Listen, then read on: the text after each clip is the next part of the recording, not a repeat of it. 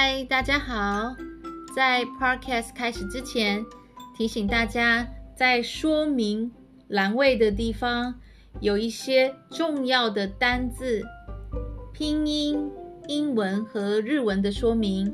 如果你觉得 Podcast 比较难，你可以先看，然后再听。那你也可以边听边看，也可以听完再看。相信那个部分对大家会很有帮助，那我们就开始吧。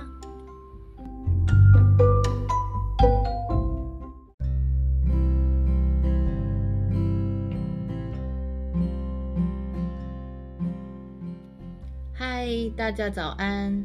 现在是早上的六点十五分。今天想要分享一下为什么我会开始做 podcast。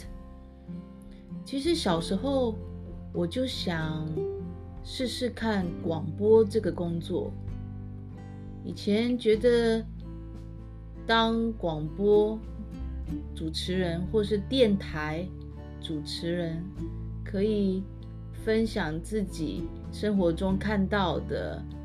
或是生活中体验到的事情，以前小的时候听广播，或者我们说听电台广播，是很平常的事情。那个时候还没有所谓的网络，那个时候也已经有网络了，但是大家基本上就是看电视听广播的人很多，所以我一直想要试试看这个工作。但没想到，在现在这个网络的时代，每个人都有机会建立自己的频道，然后透过这个频道传达一些自己的想法，或者教别人中文。我是从去年应该是年初开始第一次听 Podcast。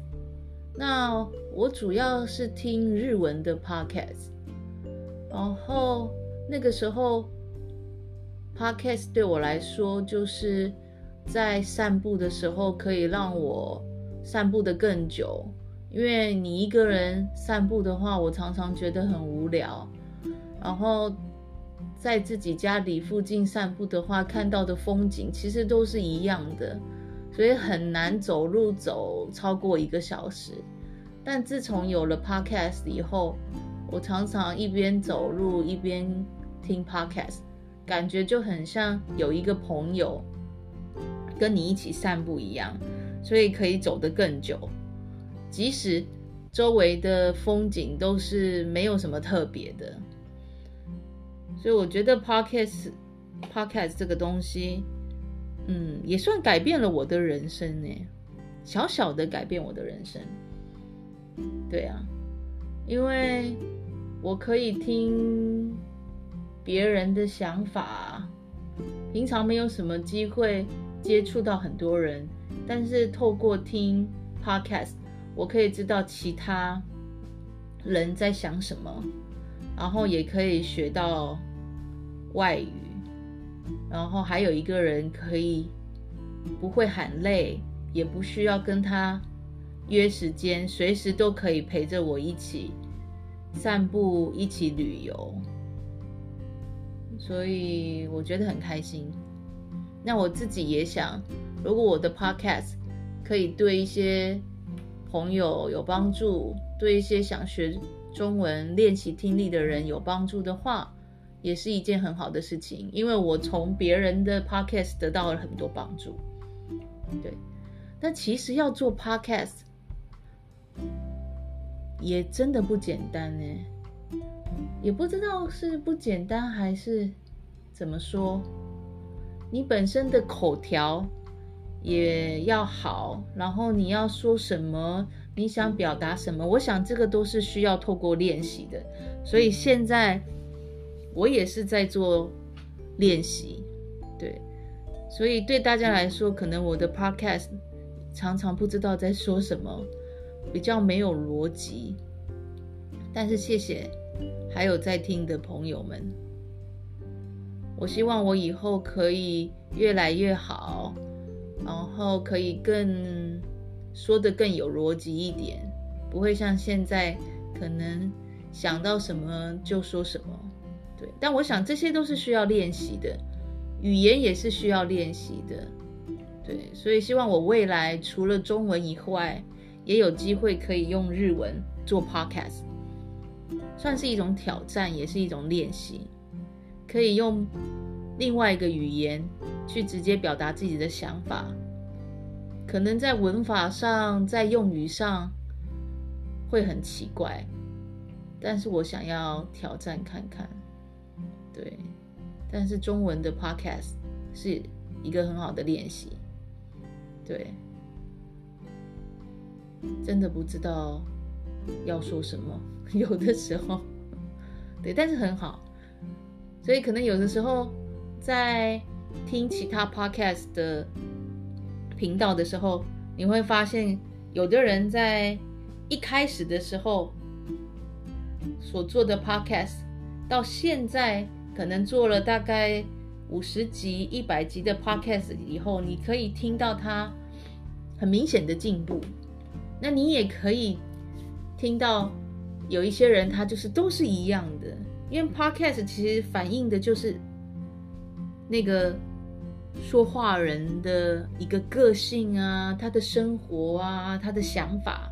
如果没有经过特别的安排的话，基本上 Podcast 说出来就是那一个人的个性。他常常会提到提到钱，所以代表他很关心钱。他常常会提到关于物价。越来越高的问题，所以这这些都是他关心的问题。所以我觉得每个做 podcast 的人都有他自己的风格，有他自己的想法。对，那喜欢听的人跟他的想法很相近的人，可能就会觉得内内容有兴趣。对，但我觉得听 podcast 可以让我知道跟我做同样工作人的想法。然后甚至有一些 podcast，像咖啡店的老板的 podcast，他常常会提到他去哪里选咖啡豆，然后他常常会提到关于经营方面的事情。对，这个事情跟我的生活不太一样，但是我也是很喜欢听，因为听透过 podcast 其实就可以了解别人的生活，对，然后还可以顺便运动。我觉得真的是一举两得，所以真的非常感谢有 podcast 这个东西。对，当然以前也是有广播，对，但广播节目的话，还是有时候会放音乐，有时候会有广告。但 podcast 的话，就是可以有一个主题，你喜欢听什么样的主题，你对什么有兴趣，你就可以选择你要听的频道，对。所以希望我这个频道也可以越做越好，能对大家有一点小小的帮助。我知道现在我的 podcast 还可能很无聊，不知道在说什么，但希望大家可以学习到一个普通台湾人说话的方式。OK，那今天就想跟大家分享到这里，谢谢大家。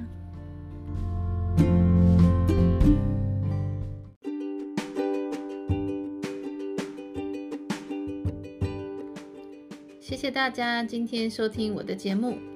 如果你喜欢我的节目，可以帮我按赞、分享给其他学中文的朋友。谢谢大家，下次见，拜拜。